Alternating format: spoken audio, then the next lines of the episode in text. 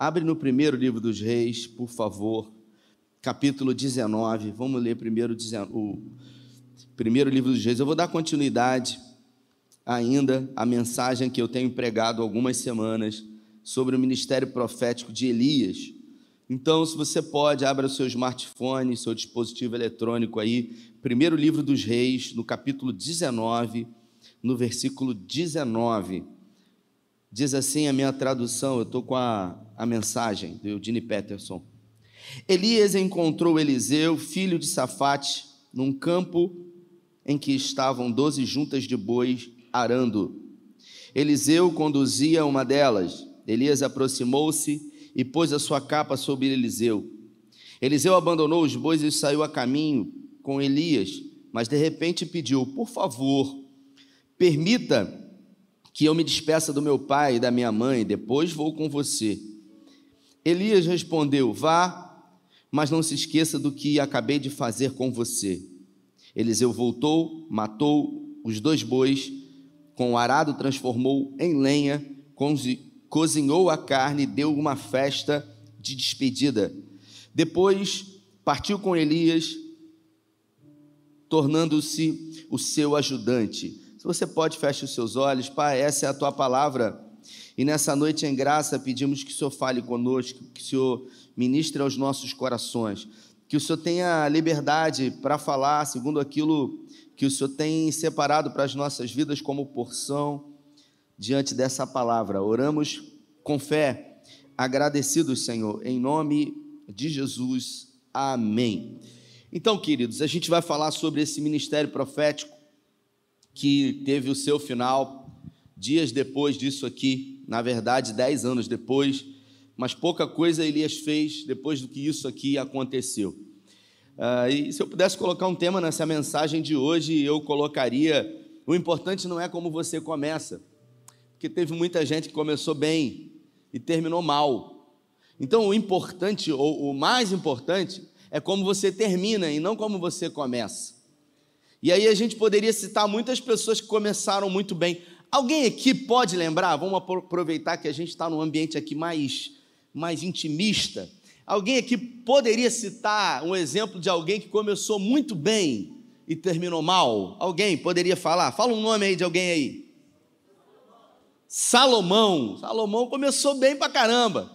Começou na presença de Deus, filho de Davi, o terceiro rei da nação de Israel começou bem, fez aquilo que era certo.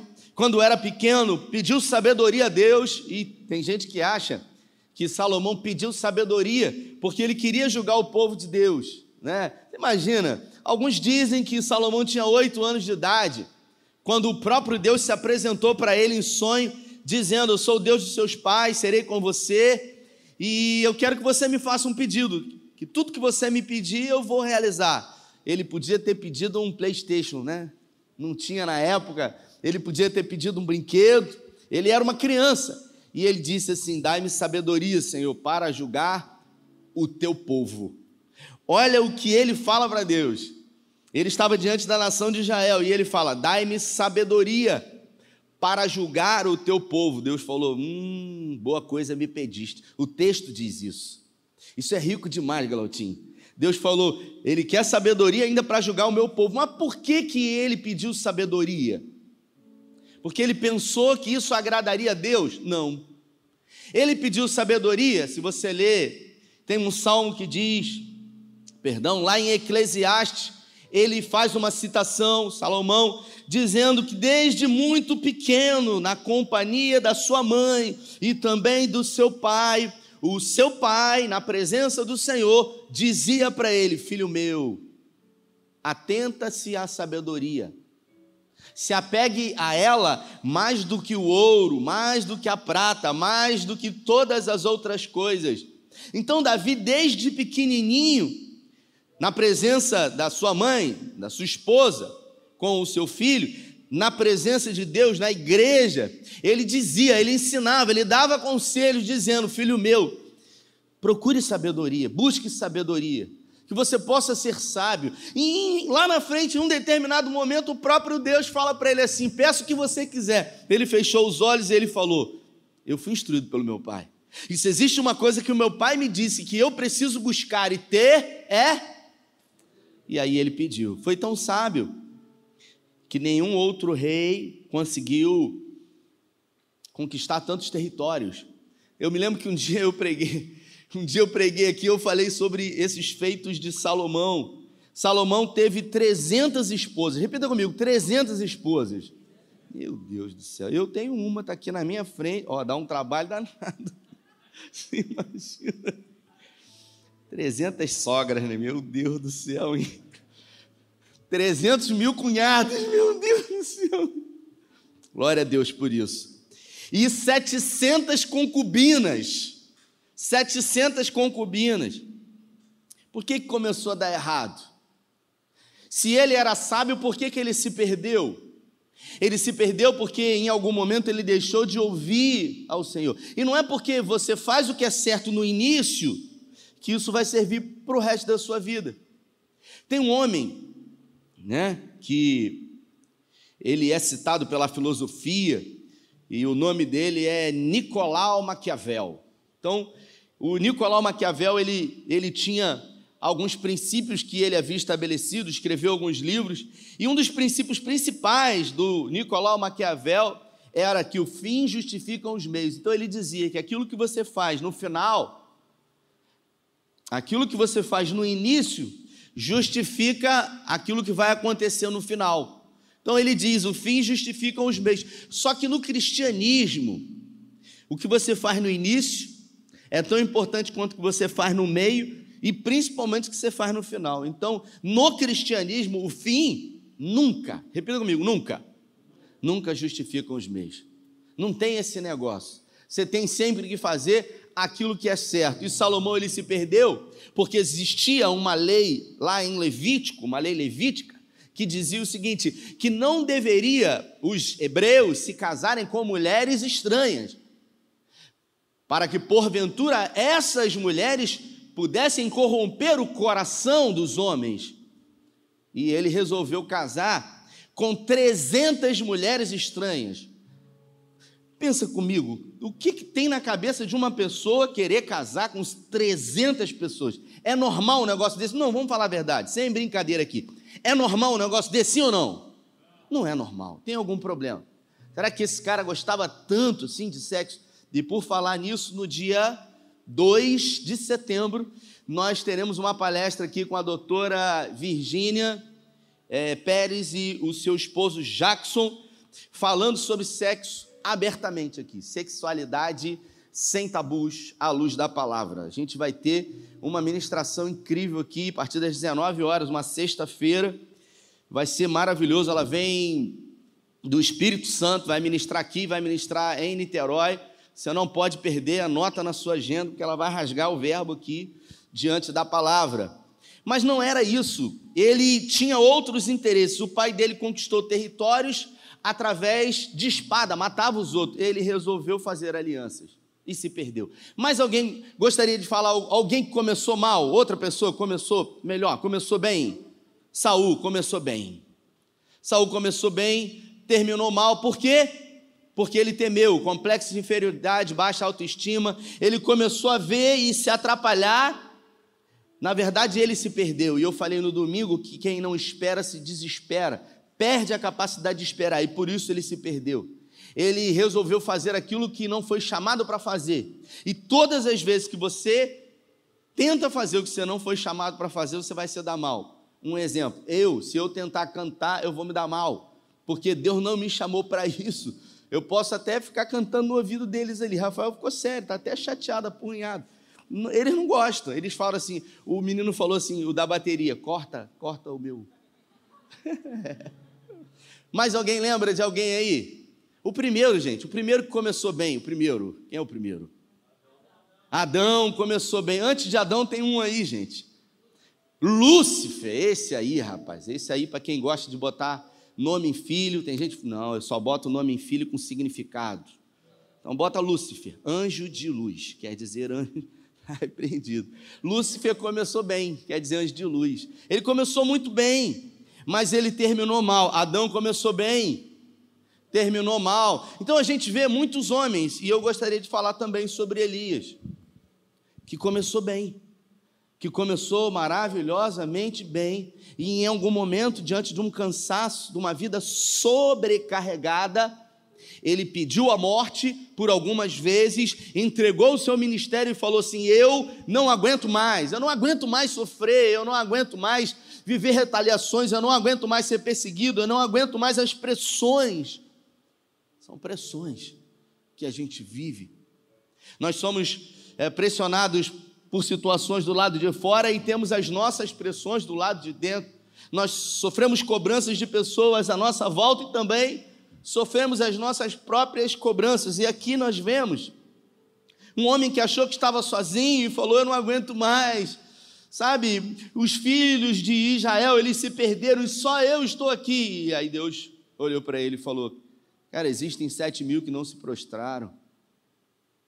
Você não está sozinho.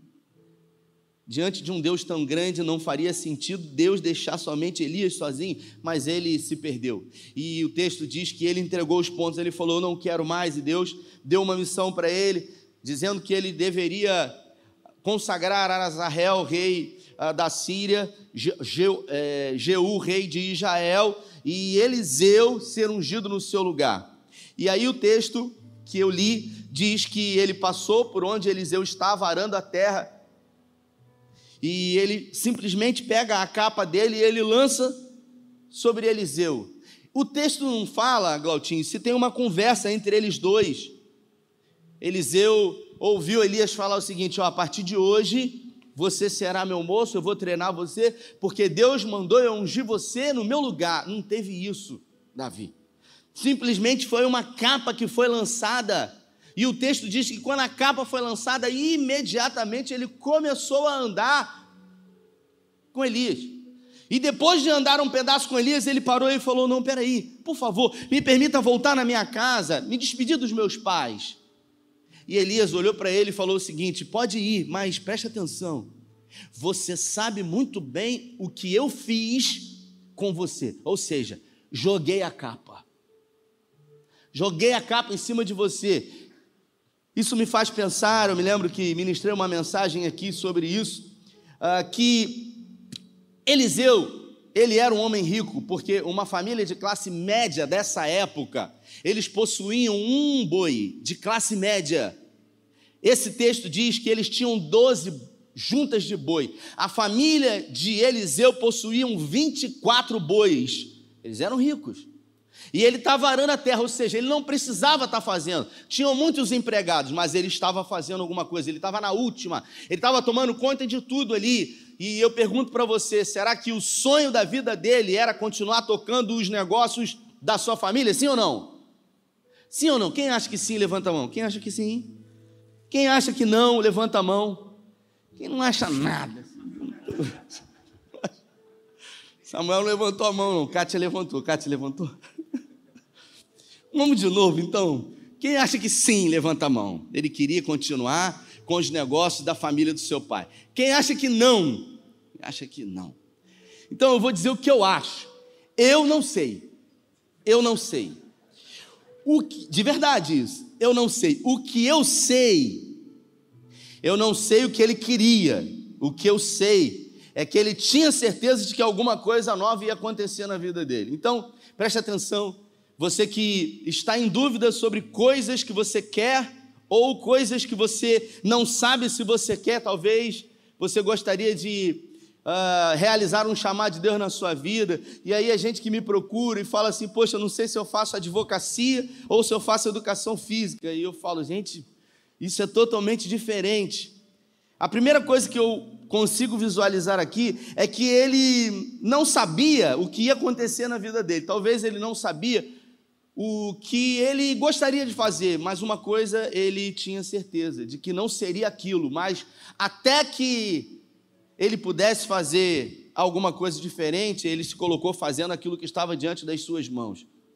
Então é gente que fica esperando, é gente que deseja fazer alguma coisa, mas não tem a iniciativa de fazer isso. Eu sempre digo: é melhor você estar fazendo alguma coisa do que você estar parado, mesmo que não seja. Ah, eu estou com vontade de fazer uma faculdade por exemplo, psicologia faz. Mas se não for isso, na metade do caminho, você acaba descobrindo, porque é no caminho que tudo acontece. Parado, as coisas não acontecem. E ele estava ali trabalhando. E se você observar todos os chamados, todos os chamados que Deus realizou na vida de homens e mulheres, Deus nunca chamou ninguém que estava à toa. Deus nunca chamou ninguém que estava parado, de braço cruzado. Deus nunca chamou ninguém que estava de férias. Deus sempre chamou alguém que estava ocupado. E ele estava lá com as juntas. De repente, Elias jogou a capa sobre ele, ele entendeu, foi atrás e falou: Me permita me despedir. Ele entendeu que ali era um ministério profético. Tanto é que Elias diz para ele: Você sabe o que eu fiz por você. E o que, que ele fez? A partir daquele momento, eu preciso me despedir dos meus pais. Porque eu sei que a partir de agora eu tenho que escolher. São dois caminhos assim. É quando você se encontra diante de uma decisão, de um ponto de inflexão, de um momento decisivo da sua vida, que você tem que tomar uma posição. Quantos aqui já viveram um momento decisivo que mudou a sua vida? Quantos aqui? Quantos aqui? É isso aí. Ele viveu isso aqui. E ele foi, falou o seguinte: me permita ir e me despedir dos meus pais. E se você observar, o texto não diz que ele se despediu. Eu acredito que ele fez isso. Mas o texto aqui dá ênfase principal a outra coisa que ele fez, que foi cortar as pontes com o passado. Ele simplesmente falou: agora eu vou definitivamente acabar com toda a possibilidade de daqui para frente ter um plano B. Porque eu vou seguir você, mas se der errado, eu volto. Qualquer coisa, se não der certo, se a, se a gente não bater junto, sabe? Se não ficar legal, se eu não gostar, aí qualquer coisa eu volto para as juntas de boi que eu tenho. Não, o que, que ele pegou? Que, que ele fez? Ele matou os dois animais, ele pegou aquele aparelho do boi e ele fez um, um fogareiro lá, uma espécie de fogueira, e ele fez uma festa. Ele cozinhou aquela carne e ele deu uma festa. Ele disse: Não tem plano B a partir de agora. Porque a verdade é que na nossa vida, um dia eu falei isso, é que o plano B atrapalha muito a gente, a gente está sempre com armadilhas no plano B. A gente não consegue ser persistente, porque o plano B tem a finalidade de tirar o seu foco. E se não der certo qualquer coisa, não existe possibilidade de não dar certo. Ou dá certo ou dá certo, não tem isso. É o que o, o George Miller ele falou quando perguntaram para ele, um homem de oração, que Deus respondia às orações, perguntaram para ele: Você não tem medo de algum dia Deus falhar com você? Ele disse: Se Deus falhar hoje, vai ser a primeira vez, porque ele nunca falhou e ele jamais falhará. Então ele simplesmente ele corta, como o Morada diz, corta as pontes com o passado, ele encerra, ele enterra o plano B, ele, ele mata os animais que eram dele, ele acaba com aquela carroça e ele simplesmente segue. Ele fala: daqui para frente vai ser tudo diferente, como diz o poeta. E durante dez anos, repita comigo, dez anos, ele anda com Elias e ele presencia algumas situações que Elias viveu. Alguns posicionamentos que Elias teve diante de alguns reis, como Acabe. Então, durante dez anos, ele começa a observar. Ele era perfeito, sim ou não? Sim ou não? Não, pelo contrário. Eu acho que não tinha ninguém aqui como, como Eliseu. Eliseu ele tinha sérios problemas na sua, na sua imagem, na sua autoestima. Deixa eu ver se tem alguém aqui que eu poderia citar como exemplo. Você, meu homem, eu esqueci seu nome. Você é de camisa branca. É isso. Como é que é seu nome mesmo? Levi. Não esqueço mais, Levi. O Eliseu, ele era como você, ele era calvo. E ele tinha problemas com isso. Isso afetava diretamente a sua estima.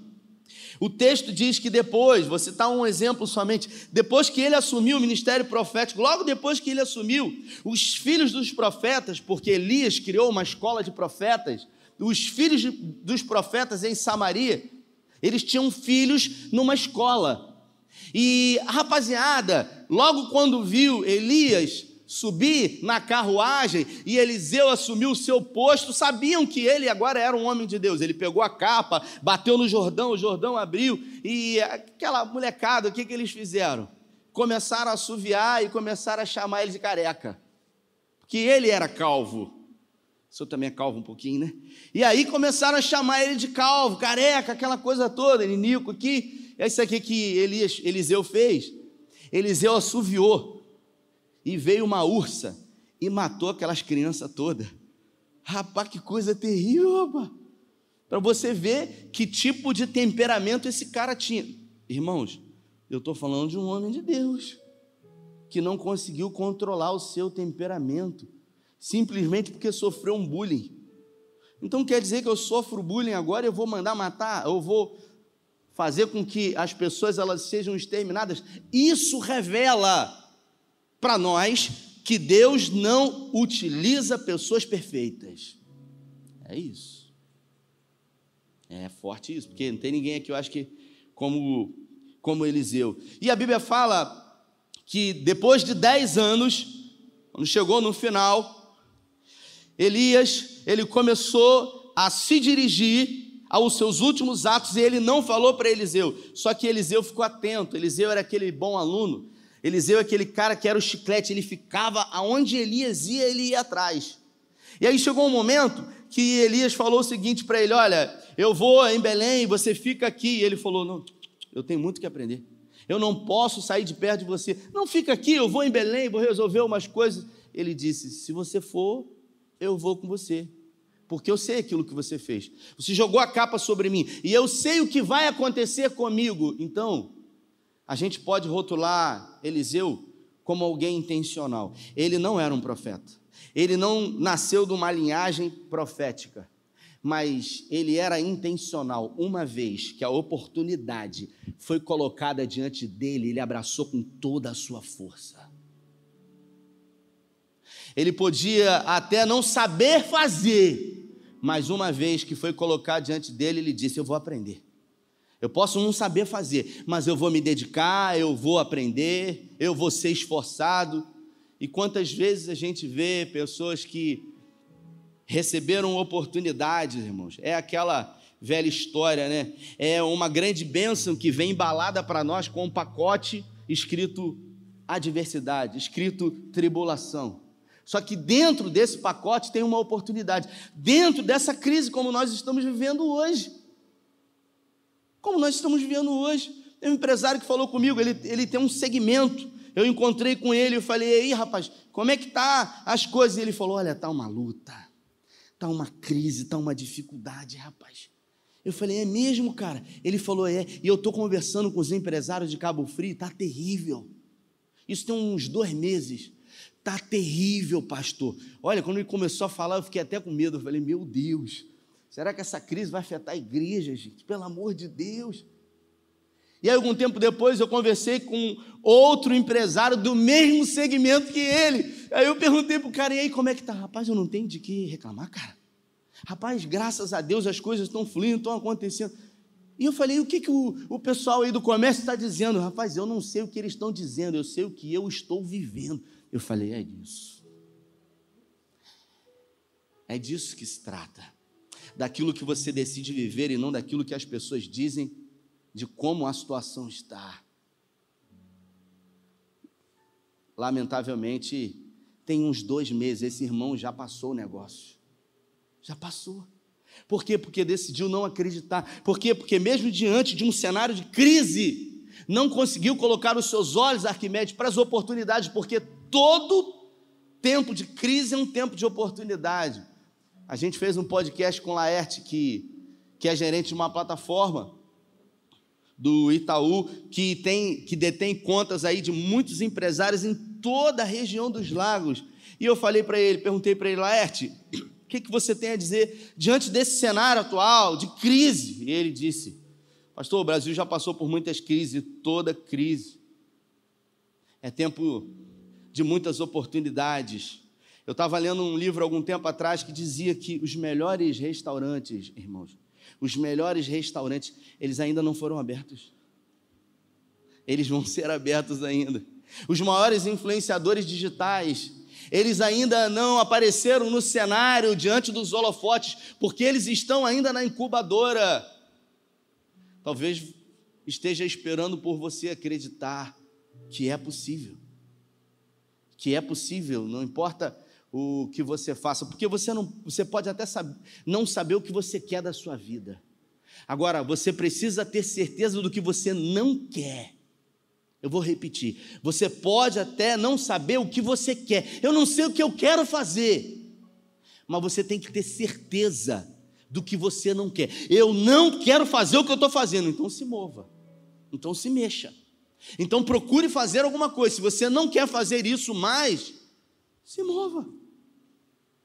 É sobre isso. Agora, não adianta você não querer fazer o que você faz e também continuar reclamando, porque isso não vai mudar. Comportamentos semelhantes vão gerar resultados iguais. Isso é elementar. O Einstein que disse isso. E ele decidiu grudar em Elias. Ele falou: Eu vou aprender tudo de você, até o último dia. E quando chegou no último dia, no último dia, Elias olhou para ele e falou o seguinte: Olha, eu, eu já estou nos, nos, meus últimos momentos, sabe como é que é? A gente já está 10 anos juntos, eu queria saber de você, porque a gente está 10 anos juntos, o que, que eu poderia fazer por você? O que, que eu poderia fazer por você? E a gente está falando de alguém que foi inspiração para Eliseu. Elias foi o maior profeta do Antigo Testamento. Depois de 10 anos, ele vendo não muitos feitos mais, mas Elias, a fama dele percorria toda Samaria. Eliseu conhecia todos os milagres que Elias havia realizado. Ele, Elias, foi o maior profeta do Antigo Testamento. Existem citações de Elias, inclusive, no Novo Testamento, inclusive em Marcos no capítulo 9, no Monte da Transfiguração, quando lá em cima Elias apareceu, Elias e Moisés. E aí, de repente, não fala que Eliseu estava lá, fala que Elias estava no, no, Novo Testamento. E aí, de repente, Eliseu chega para Elias. Elias chega para Eliseu e pergunta: Eu vou partir e o que, que eu posso fazer por você? Aí você acha que Eliseu, depois de 10 anos andando com o cara, porque se ele não, se ele não gostasse, se ele não quisesse realmente levar aquele ministério profético adiante, você acha que ele ficaria 10 anos? Claro que não. Ele já estava pilhado, ele já estava empolgado, ele já estava com expectativa ali. Ele já tinha entendido que era isso que ele queria para a vida dele. Não era ser um herdeiro daquilo que os pais deixaram para ele. Porque conforto ele já tinha. Ele largou o conforto em troca de um ministério profético, irmãos. E ministério profético na Bíblia não é um ministério fácil. É um ministério de denúncia. É um ministério que você vai afrontar reis e simplesmente ele poderia dizer: hum, Eu não sei, eu estou com, tô com vergonha, eu estou com medo. Lembra que eu falei que a gente tem, tem que ser intencional na vida? Lembra que eu falei que a gente tem que saber o que, que a gente quer? Ou a gente tem que ter certeza daquilo que a gente não quer. Depois de 10 anos ele já sabia o que ele queria.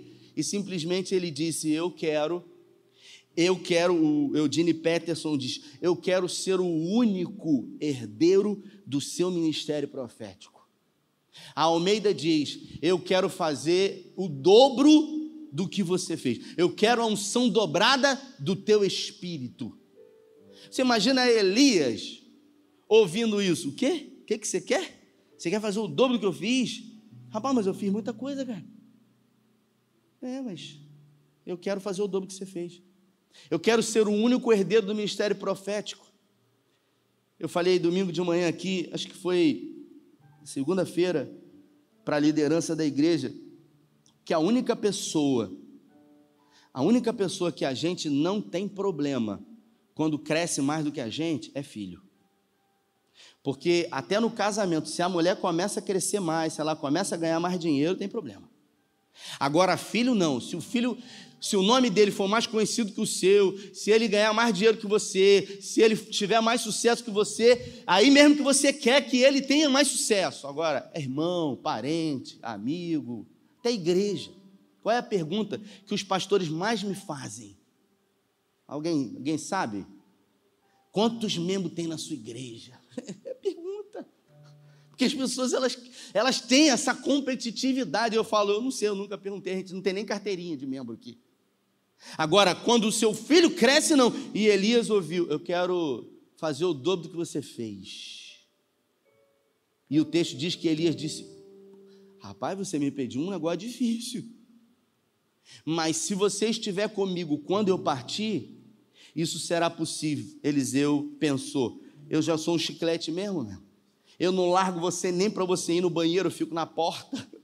Então vai ser tranquilo. E a Bíblia fala que naquele mesmo instante eles caminhavam e Elias chegou diante do Rio Jordão, pegou a sua capa, enrolou na mão assim, e ele bateu no Rio Jordão, o Rio Jordão abriu, ele atravessou o Rio Jordão, porque tinham muitas pessoas. Os filhos dos profetas estavam ali. Alguns textos dizem que tinham aproximadamente 50 pessoas ali tomando conta. E eles atravessaram. Quando eles chegaram do outro lado, o Rio Jordão começou a seguir a sua afluente, e lá do outro lado, eles conversando ainda, veio uma carruagem de fogo. E a carruagem num redemoinho começou a vir, e Eliseu, vendo aquilo tudo, Elias subiu na carruagem, Elias rasgou a sua capa e jogou ela, e subiu na carruagem. Eliseu, depois de dez anos, agora iria assumir o ministério profético. Era como eu falei domingo sobre Joel Ostin, que depois de muitos anos ajudando seu pai atrás das câmeras, 17 anos especificamente, ele ficou atrás das câmeras, e o pai dele dizendo para ele: Deus colocou em você um chamado, meu filho. E ele falava: Não, meu, não, pai, o senhor não sabe de nada, não é para mim. A mão suava quando recebia a oportunidade. Ele pregou o primeiro sermão dele. Ele pregou o primeiro sermão dele no dia 17 de janeiro de 1999. O pai assistiu o sermão do hospital, estava fazendo hemodiálise. Quatro dias depois o pai morreu. Duas semanas depois ele assumiu a maior igreja dos Estados Unidos na época.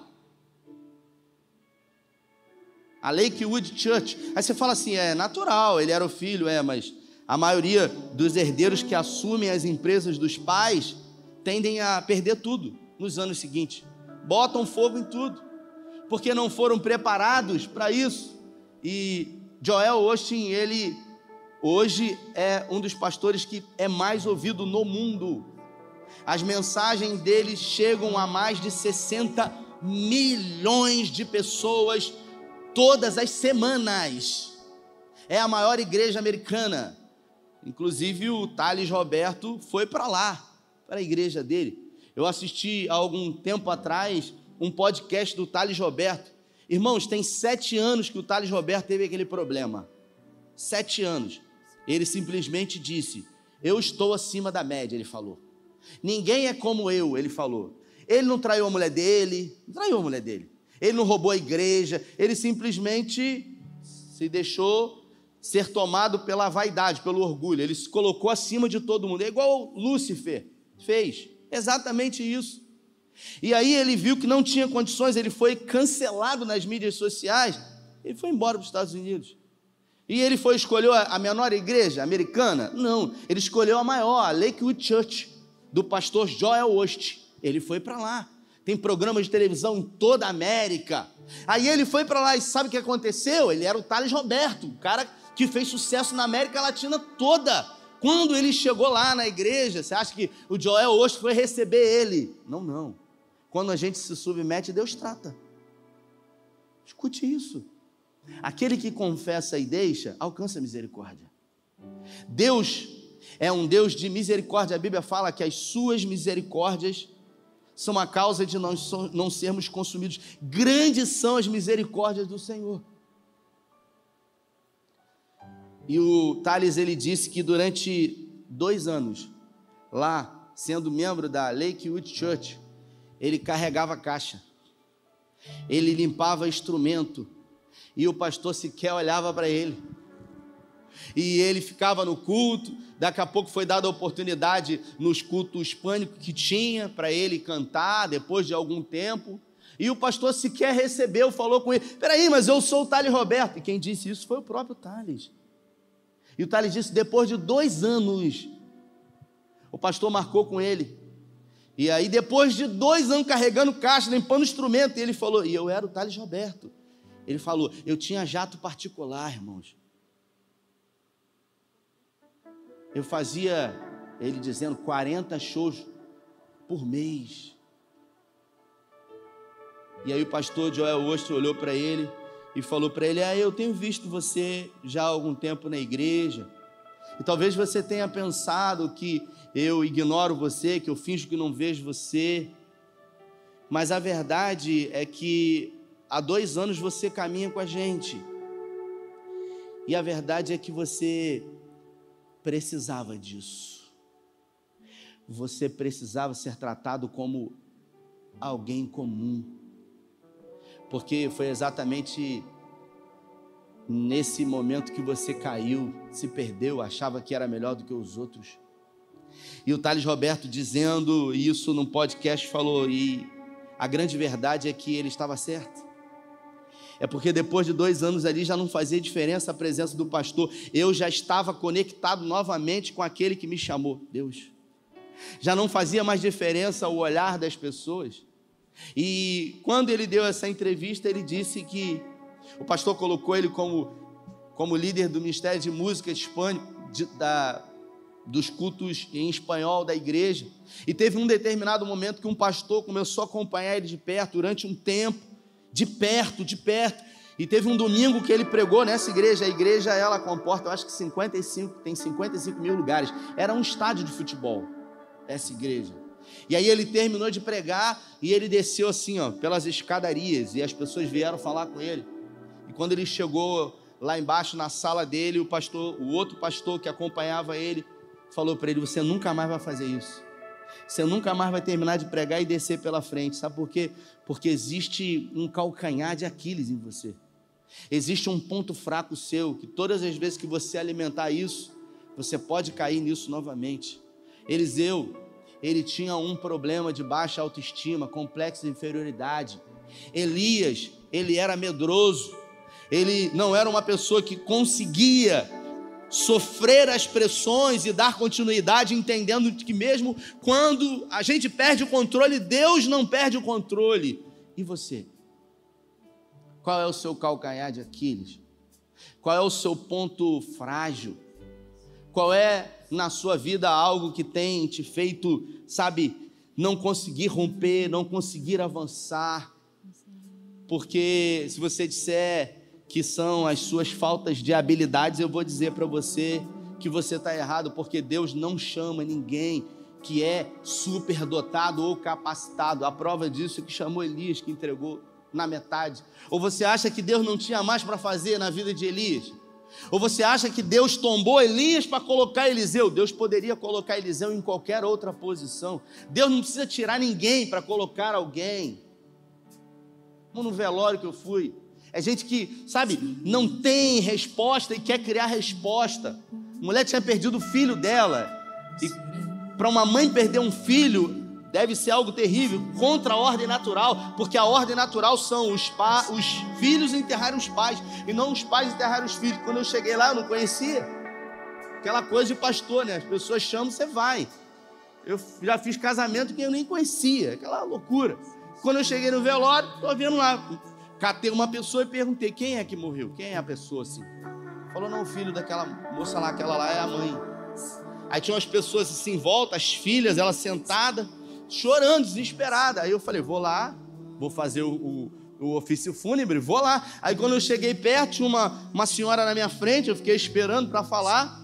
Aí a senhora foi, sabe quando você não tem o que falar? Não fala nada, dá um abraço. Não tem o que falar, cara. Aí a senhora não tinha o que falar, falou: Fica assim, não, não chora não. Deus tem um propósito nisso. Pelo amor de Deus. A mulher levantou a cara, olhou para ela e falou assim: Mas tinha que matar o meu filho para cumprir o propósito? E aí eu por dentro, toma. Que Deus é esse, cara? Que tem que fazer uma coisa ruim na vida de alguém para construir alguma coisa boa. Deus não precisa disso. Deus não precisa, então não ache que o que você está passando de ruim é porque Deus quer. Deus não precisa. Quem precisa talvez é você. Deus não. Deus é bom. Repita comigo. Deus é bom. Se coloque de pé. Deus é bom e sempre bom, sabe amar como ninguém.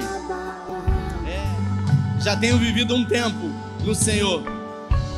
E diante desse tempo que eu tenho vivido nele, eu acabei identificando algumas coisas. Quanto mais dificuldade a gente tem de acreditar que Deus vai fazer na nossa vida, mais de uma forma impossível ele vai fazer para mostrar que ele é Deus. Eu vou repetir. Quanto mais a gente tem dificuldade de acreditar numa promessa, mais com emoção a gente vai viver. Porque se vier de uma forma fácil, a glória pode até ser nossa. Mas se vier de uma forma praticamente impossível, todos vão dizer: é, só pode ser obra do Deus que ele serve. Elias, nesses 10 anos, ele deu suporte para Acabe ainda. E Acabe havia pisado na bola, sabe? Acabe pisou muito na bola. E o rei da Síria, ele veio, mandou um, um recado para Acabe dizendo: Olha, o exército do rei da Síria, Ben Haddad, era um exército muito mais numeroso, muito com poder muito mais bélico do que a nação de Israel. E Ben Haddad mandou um recado dizendo: Olha, me entregue todo o ouro e toda a prata que você tem, as mulheres e os melhores soldados, que eu não vou atacar você. Acabe ficou apavorado. E aí respondeu dizendo: A gente vai entregar tudo, mas por favor, não ataque a gente. Porque ele estava acuado com um exército infinitamente menor. E aí Ben Haddad mandou o segundo recado: Eu vou mandar em 24 horas o meu exército para entrar dentro de Israel, de Samaria, e eles vão vasculhar tudo e vão levar tudo. Aí Acabe falou: Não, peraí, aí não, pô. Tudo bem a gente entregar, agora você vir aqui, você vai me matar, você vai levar minhas filhas, os meus filhos. E aí Deus vai e manda um profeta Elias ir lá. Aí o profeta Elias diz o seguinte: Olha, Deus manda dizer que essa guerra não é sua, não, mas o exército é poderoso, não interessa. Não, mas eles têm um poder Quem está dizendo é o Senhor. É Deus, o Jeová Sabaô, aquele que peleja as nossas batalhas. Aí quando Acabe ouviu isso, então tudo bem. E aí, Ben Haddad então falou: já que é assim, a gente vai atacar vocês. E eles atacaram. Sabe o que aconteceu? Um exército pequenininho ganhou um exército grande. É o que Deus faz até o dia de hoje. Tem resposta para Israel estar tá sobrevivendo a todos os ataques, inclusive está em guerra lá agora. Tem resposta? Tem uma promessa de Deus. Ninguém pode amaldiçoar quem Deus abençoou. Ninguém. Pode um homem tentar, pode, sabe, o diabo. Se... Ninguém pode amaldiçoar quem Deus abençoou. Aí Ben Haddad foi embora. E Deus enviou o profeta dizendo para ele: Olha, se prepara, porque daqui a três anos, se prepara, porque daqui a seis meses eles vão voltar. E eles vão tentar outra vez. Então, agrupe o seu exército, treine homens. Ben Haddad voltou.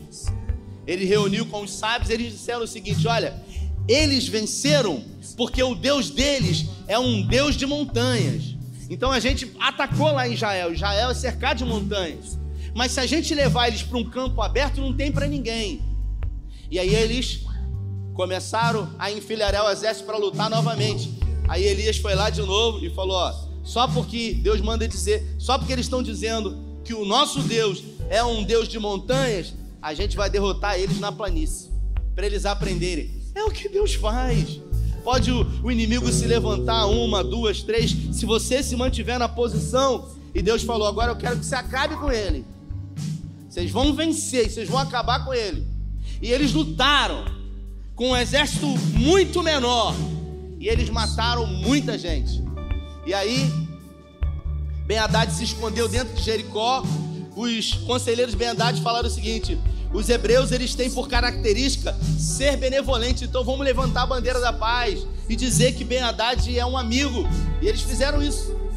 E aí Ben Haddad chamou Acabe para um acordo dizendo para ele: Olha, eu vou te pagar o imposto, eu vou liberar as terras que o meu pai conquistou dos seus pais.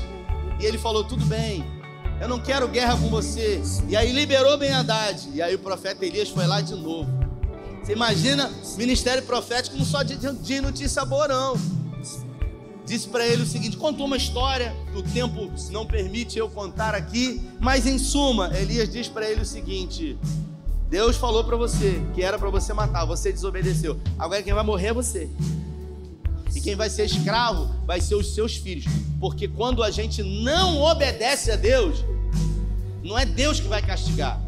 São as consequências que vão vir da vida. Gálatas 6, 7. De Deus ninguém pode escarnecer. Aquilo que o homem semear, certamente ele colherá. Então o que Deus exige de nós não é sacrifício. Deus não quer que você se sacrifique. Deus quer que você obedeça. Obediência e não sacrifício eu quero. Está lá em 1 Samuel. Deus quer que a gente obedeça a Ele. Eu quero orar com você, porque eu creio que por mais que você tenha começado mal, não importa, você vai terminar bem no nome de Jesus. Coloca a mão no seu coração. Pai, existem homens e mulheres aqui com um chamado do Senhor na vida deles. Talvez pessoas que estão aqui ainda não saibam o que fazer ou em casa.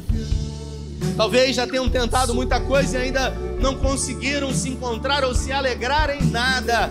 Mas eu quero declarar profeticamente, pelo poder do nome de Jesus, que hoje, hoje, por mais que não se saiba o que se quer, hoje eles decidem aquilo que eles não querem mais e tomam posição de tomar uma atitude em direção a algo novo. Eu declaro profeticamente que atitudes nos levarão a novos lugares no Senhor eu declaro os sonhos de Deus. Eu declaro a prosperidade de Deus nas nossas vidas, porque a palavra de Deus diz que a prosperidade do Senhor não acrescenta dores. Eu declaro nas nossas vidas, onde quer que haja uma falta, que ali o milagre seja maior. Que Deus se manifeste poderosamente. Que o que quer que façamos, possamos fazer para a glória do Senhor. Pai, guarda a nossa casa, nos dê sabedoria, a sabedoria que o Senhor deu a Salomão, mas não para nos perder no final da vida, para continuarmos inabaláveis em Ti. Nos dê o coração que o Senhor deu a Davi, um coração igual ao teu. Nos dê a fé que o Senhor deu a Abraão, que creu contra a esperança. Nos dê, Senhor, a autoridade que o Senhor deu a Elias. Guarda a nossa vida, a nossa família, e que esse resto de semana seja uma semana, seja uma semana onde essa palavra será colocada em prática. É o que nós te pedimos, te agradecemos em nome do Pai, em nome do Filho e do Espírito Santo. Se você crê, dê a melhor salva de palmas a Ele. Deus te abençoe. Valeu.